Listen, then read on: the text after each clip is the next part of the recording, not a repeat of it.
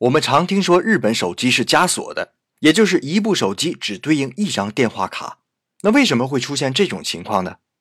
原来日本手机刚兴起时销量很低，所以手机厂商决定把手机全部交给 AU、Docomo 等运营商，由运营商在各个地区的代理店来销售。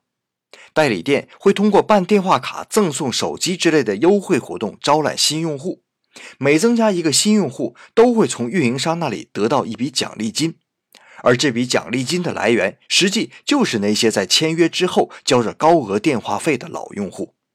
所以，为了防止用户在得到免费手机后解约，运营商们才要求手机厂商在手机中加锁。而这种运营商参与手机设计的商业模式，实际上也抑制了日本手机技术的发展。这也是为什么日本有索尼、松下等国际电子厂商，却造不出一个 iPhone 来。